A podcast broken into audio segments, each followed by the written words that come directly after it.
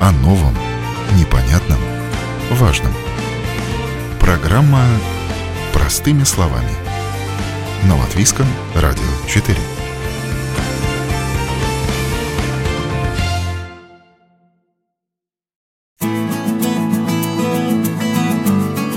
Здравствуйте! В эфире программа «Простыми словами». С вами Марина Талапина, и, как всегда, в среду мы говорим о вопросах медицины и здоровья. Сегодня, 18 ноября, это знаменательный день для нашей страны, поэтому мы хотим поговорить о том, что стало главным приоритетом в этом году.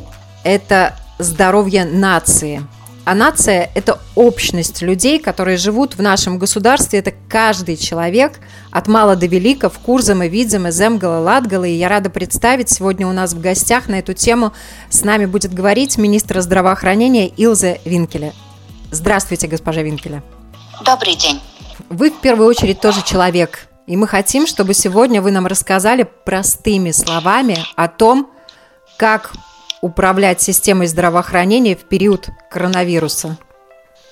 Ой, ну вы сразу вопрос задали, конечно, очень непростой. По должности я должна говорить, что управлять э, отрасль в кризисе, это там изaicinājums, и, и вот как мы э, славно все работаем. И так есть на самом деле. И очень горжусь э, командой, с которой э, имею честь работать сейчас вместе. Но чисто человечески это ну, просто огромнейшая такая ноша ответственности которая, конечно, оставляет э, свои отпечатки. И э, осознание того, как много зависит э, от своевременных, понятных и, главное, принятых решений для всего государства и для нашего общества и человека, каждого, это, конечно, очень сложно. И это непросто. Так уж совпало, что, возможно, первый в Китае случай заражения коронавирусом COVID-19 датируется 17 ноября 2019 года, то есть ровно год назад. И по данным South China Morning Post, первым заразившимся пока считается 55-летний житель китайской провинции Хубэй – и вот 17 ноября, когда он обратился к врачу, ежедневно там начали появляться от 1 до 5 новых случаев заражения. И на сегодняшний день в мире больше 50 миллионов заразившихся. И каждый день прибавляется около полумиллиона. Пока, по крайней мере, ситуация обстоит так. Вот сообщалось, что первые заразившиеся посещали местный рынок, где продают экзотических животных и их мясо. Эту историю все знают, да, и вирус мог перейти к человеку от диких животных. И ученым, конечно, важно установить так называемого пациента номер ноль, чтобы понять первоисточник инфекции. Ну а нам, простым людям, хочется понять, когда же можно будет вернуться к нормальной жизни, спокойно работать, учиться за партой, а не удаленно, ходить э, в рестораны, снова начать путешествовать и многое другое. Вот э, прогнозы – дело неблагодарное, тем не менее, сколько эта стрессовая ситуация для общества может еще продлиться, есть хоть какая-нибудь информация? Ну, э, тут э, буду делать отзывы на э, мнение экспертов и зарубежных, и в том числе наших корифеев, эпидемиологов, инфекциологов. Конечно, с большой надеждой ожидается вакцина, да, и вакцина уже на подходе. По данным от производителей, можно ожидать вакцину уже в декабре. Но тут с вакциной еще такая загвоздка, что довольно много неизвестных вещей пока. Как долго будет э, сохраняться иммунитет вакцинированных людей, возможно ли вторичное заражение. И, конечно, сама задача в сравнительно коротком времени провакцинировать очень-очень большое число людей, популяцию, да, всю, в принципе, э, потому что э, эффект вакцинации достигается при определенном э, уровне вакцинированных людей в обществе, да, там, например, 50 тысячами не обойдемся, чтобы жить стало безопаснее с ковидом, да.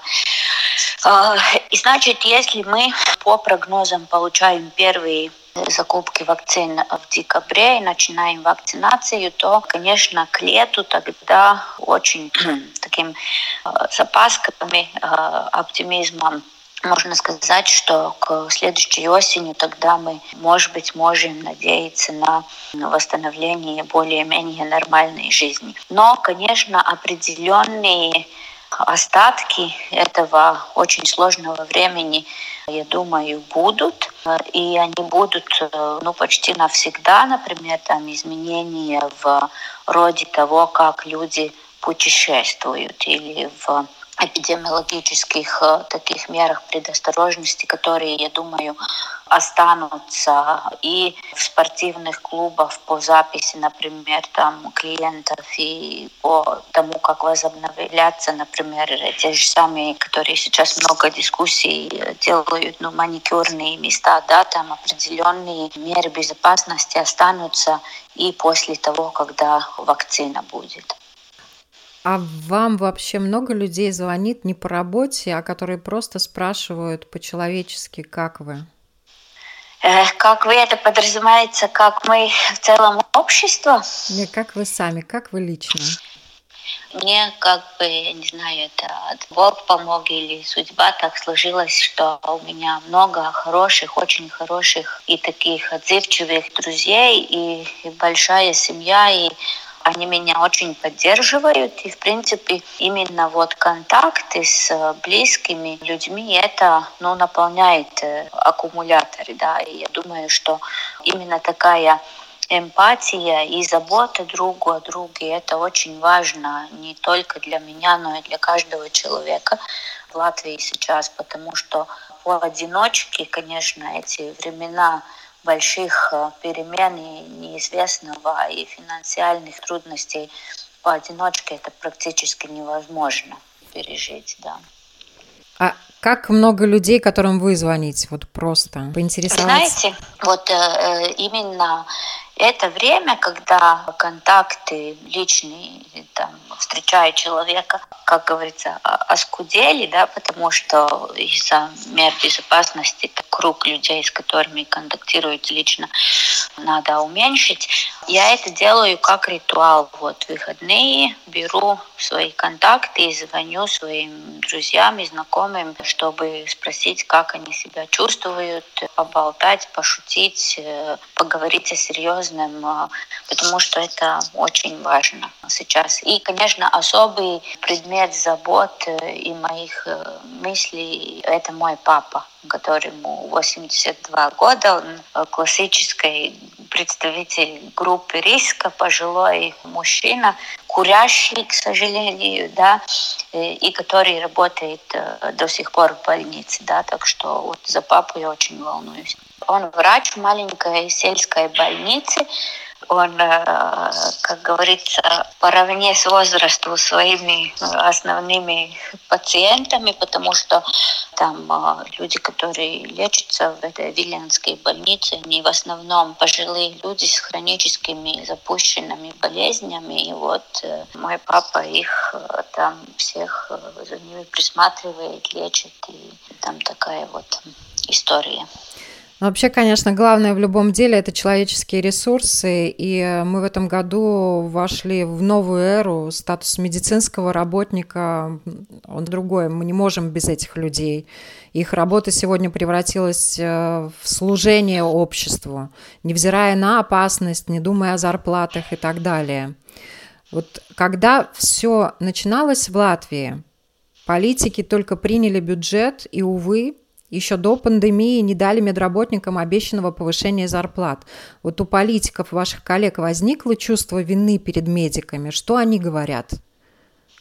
Медики, конечно, сейчас, э, в принципе, ну, они всегда были профессии, которые очень уважают, э, по крайней мере, в словах э, общества. Сейчас они, в принципе, ну, в таком статусе святых.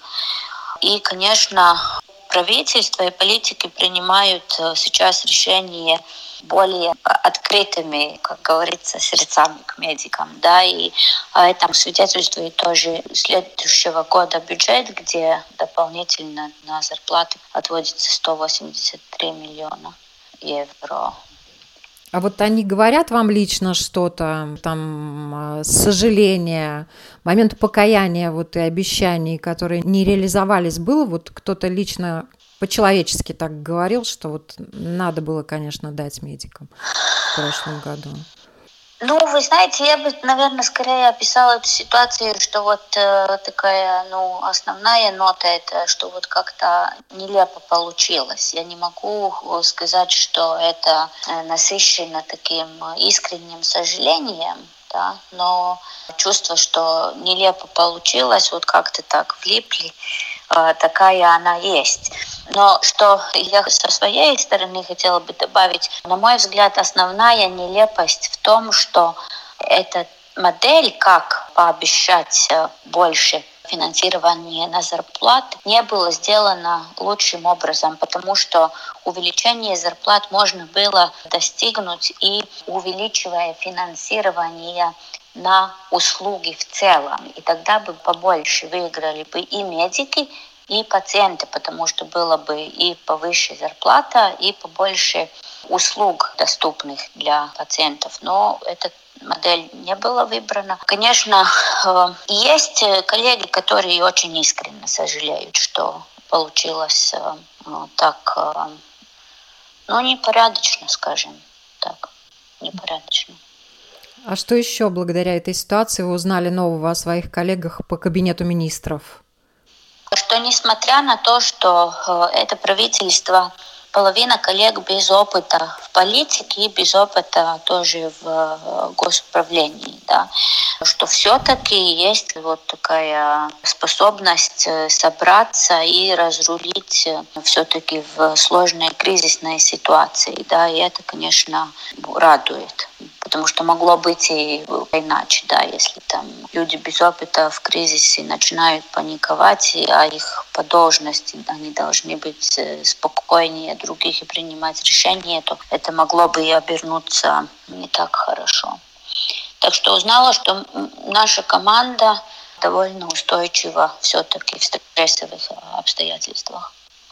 Но тем не менее на передовой все-таки медики, врачи, медсестры, у которых далеко не у всех есть те самые защитные средства, костюмы, скафандры, да. Врачи покупают до сих пор некоторые сами себе респираторы за свои деньги, поскольку вот была закупка огромная партия бракованных респираторов с пропускной способностью 20%. Вот вы уже сказали, что вы поддерживаете, естественно, связь с вашим папой, и наверняка общаетесь с простыми врачами, сестрами из маленьких больниц, э, практикующими семейными докторами, да? Угу. Что, что они говорят? Во-первых, разъясним по этим средствам а, индивидуальной защиты. Если кто-то сейчас за свои деньги покупает респираторы, то надо обязательно обращаться или в министерство, или в службу национальной dienas, потому что это не должно так быть. И защитных средств хватает, э, и сделаны даже заготовки на случай, если опять-таки в мире будет э, недостаток этих средств. Да? Так что это это недопустимо, чтобы сейчас э, кто-то сам э, для работы покупал себе респираторы.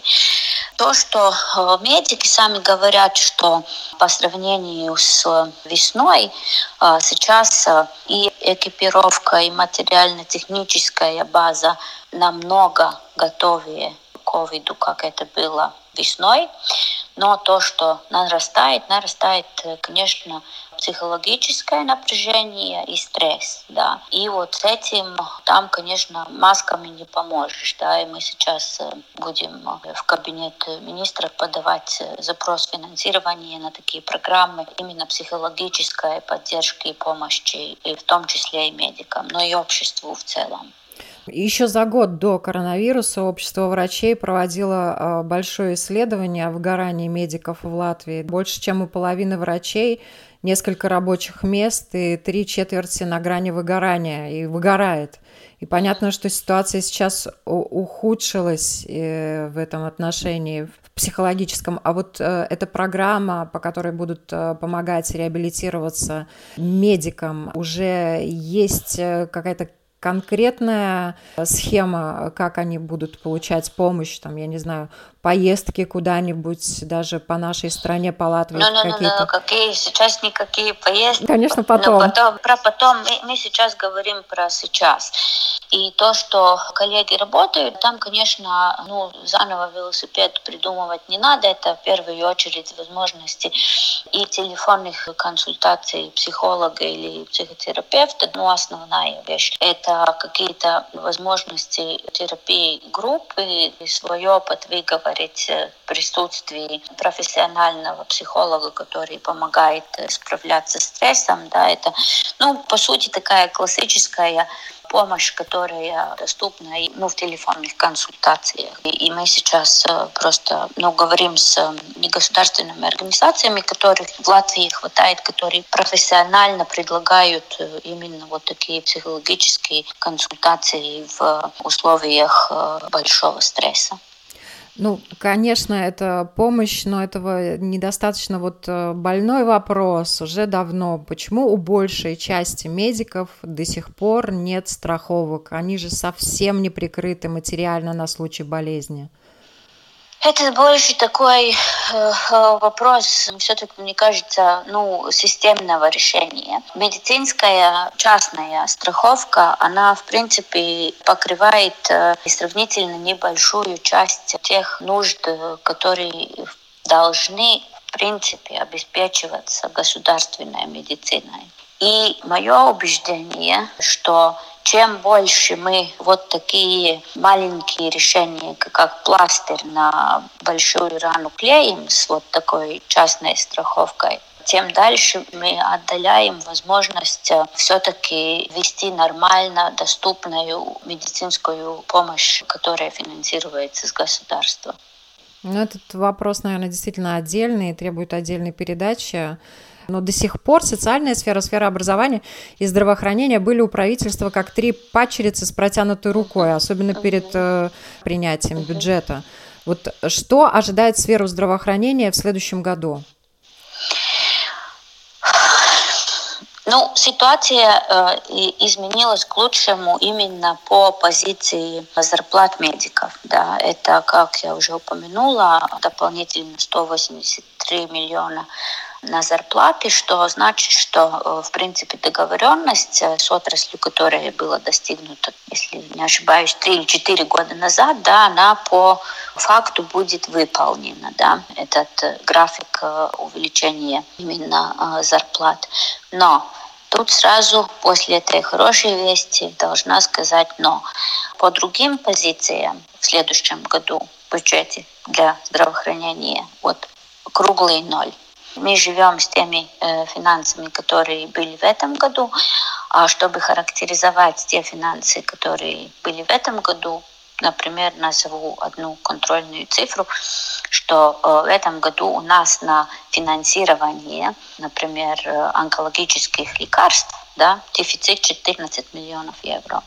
Не говоря уже о других позициях, например, о том, что у нас э, нет средств на протезирование, например, грудей да, женщинам после онкологических э, операций. Или у нас, в принципе, не покрыты нужды детей с расстройствами аутического спектра, да, это все на плечах э, родителей и семьи, да, так что это яма, которая не заполнена достаточным финансированием, чтобы мы вот могли не сказать, что у нас э, и онкологические пациенты получают э, новейшие лекарства, и у нас и психиатрия развита. Там, к сожалению, это еще не сделанные работы. Но это очень печально слышать, потому что COVID-19 не единственная проблема здравоохранения, и получается, что вся остальная отрасль, она сейчас э, переживает некоторый коллапс.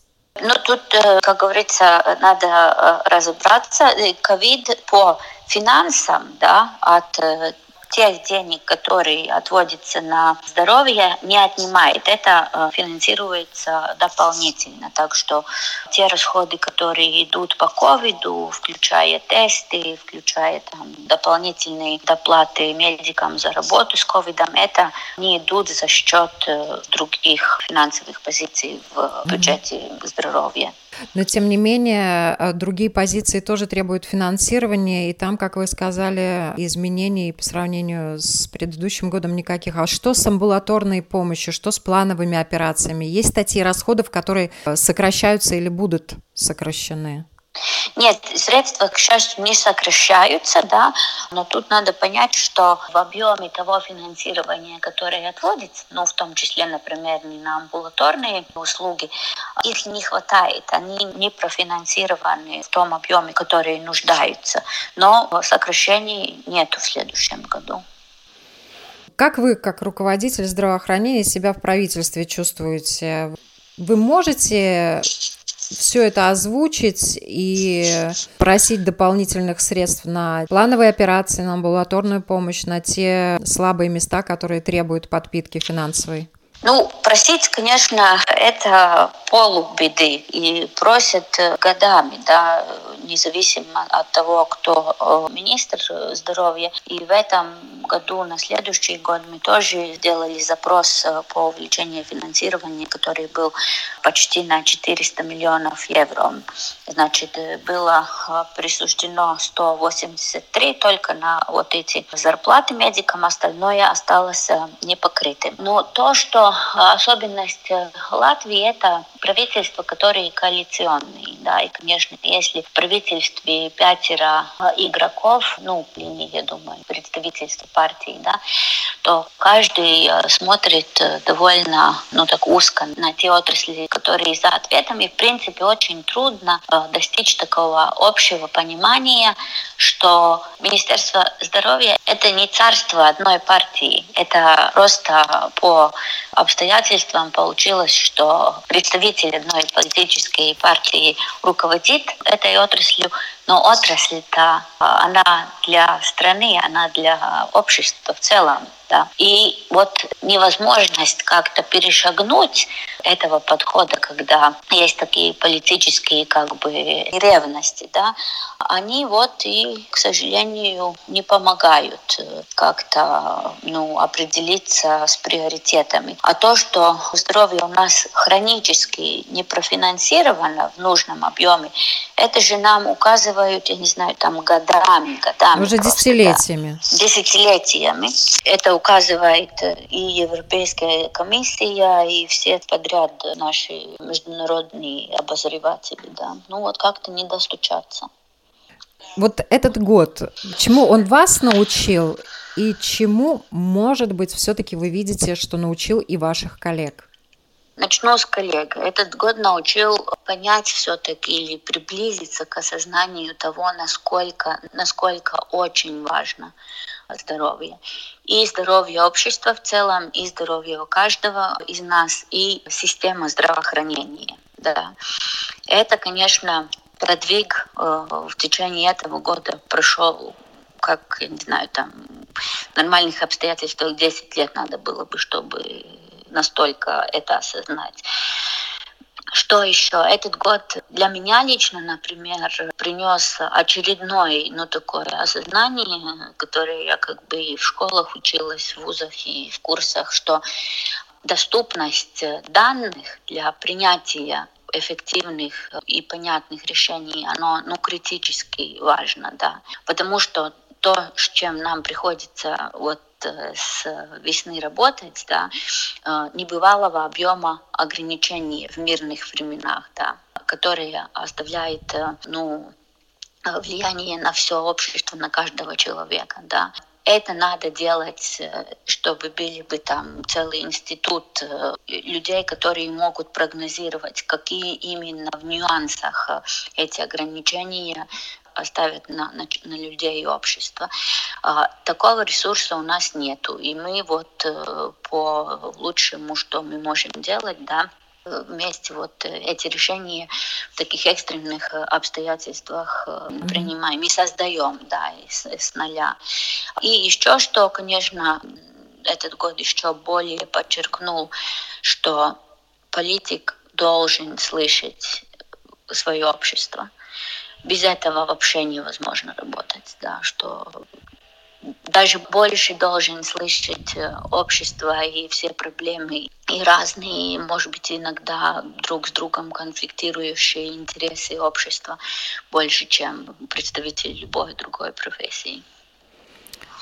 Ну вот на вас, я думаю, что сейчас огромное количество со всех сторон валится информации, и жалоб, и так далее. И, конечно, у вас есть помощники, но тем не менее вам самой по сравнению с прошлым годом, как много информации сейчас приходится перерабатывать? Сколько звонков в день вы принимаете? Насколько вообще зарядки хватает вашему телефону?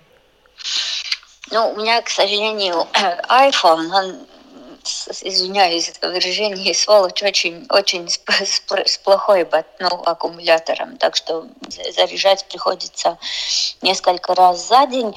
Объем информации, он огромный. Э, я еще очень ну, добросовестно отношусь к тому, что я должна быть более информирована, чем мои коллеги, ну, про тему COVID, да, и я очень много читаю и, и последнюю литературу, которые доступны, доступны исследования, исследования, э, читаю про практики других э, стран, про то, как, э, как в других странах принимаются решения. И так что, конечно, и это делается вечером до поздна, до поздней ночи.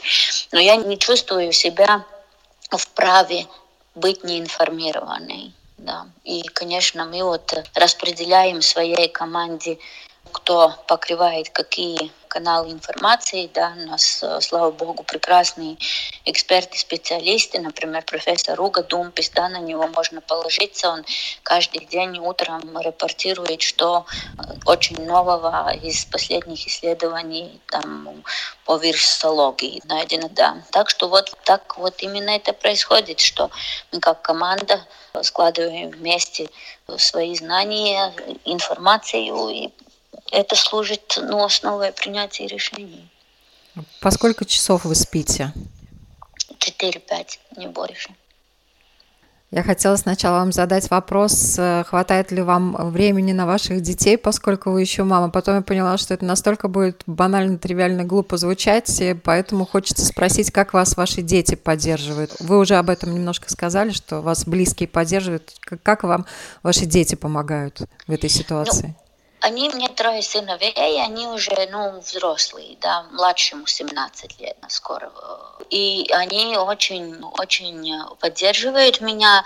Я думаю, что они даже как-то тихо гордятся своей мамой. И, и у нас, ну, такое общее время это на выходные, и мы много чего пытаемся делать э, вместе. У них прекрасный такой черноватый юмор, который мне очень нравится и по душе. И мы э, готовим э, там обеды вместе, много смеемся и играем мяч в саду, и у нас пес лабрадора годовалый, и вот это все вместе очень, очень помогает.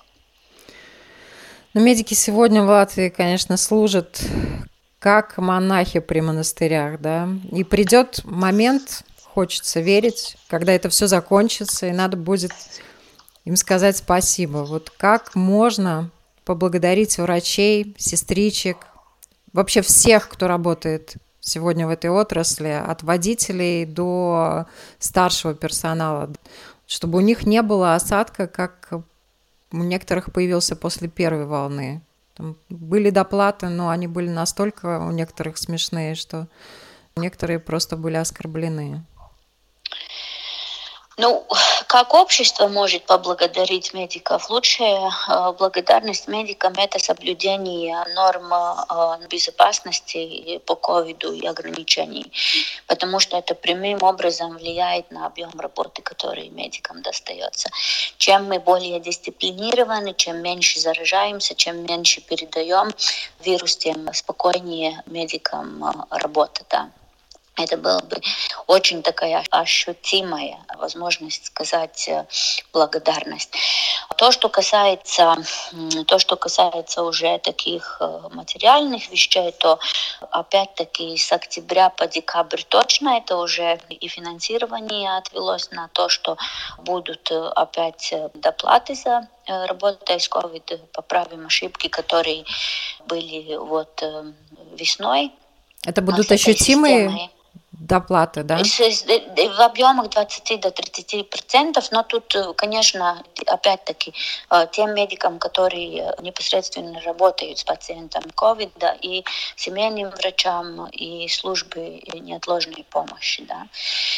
А второе, что COVID, э, ну, хорошего во всей этой невеселая история все-таки оставит, это довольно массивные улучшения все-таки инфраструктуры больниц. Да, на это уже и в этом году отвелось достаточно солидные деньги, и, очевидно, будут э, финансироваться дальнейшие улучшения и по аппаратуре, и по помещениям, да, чтобы были более безопасны по именно эпидемиологическим э, таким э, оценкам. И, конечно, чем лучше среда, где человек работает, тем работается лучше. Да? Так что это тоже будут такие изменения, которые останутся после ковида.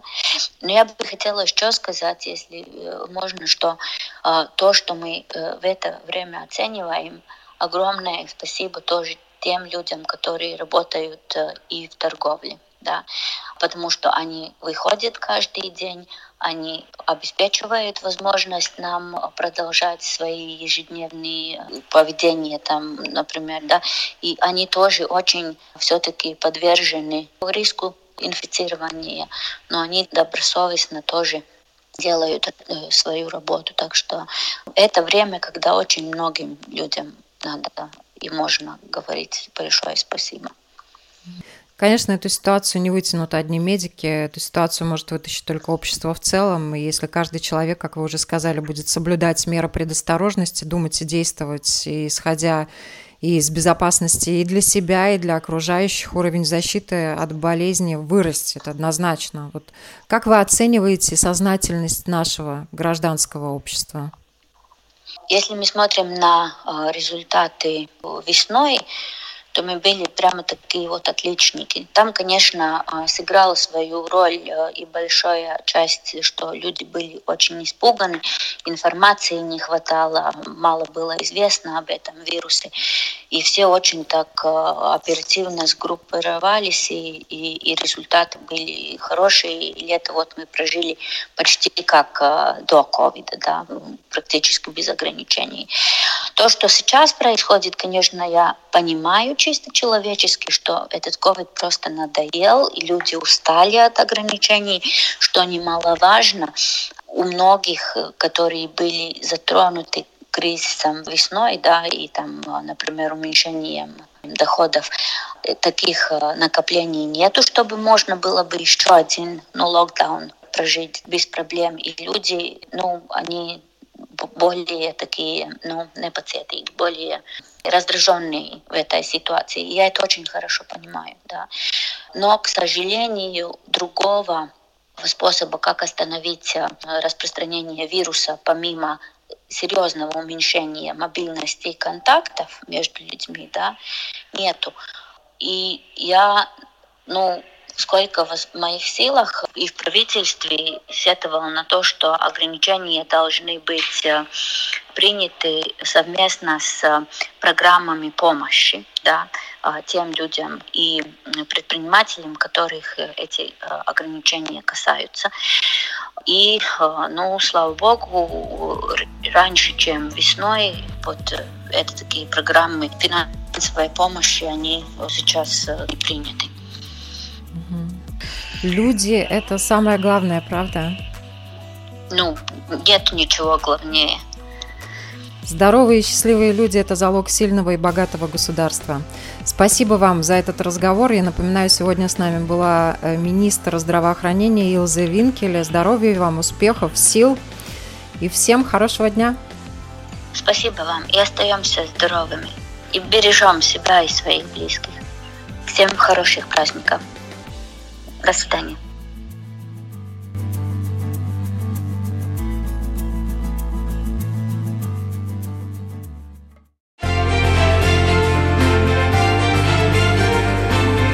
О новом, непонятном, важном. Простыми словами. На Латвийском радио 4.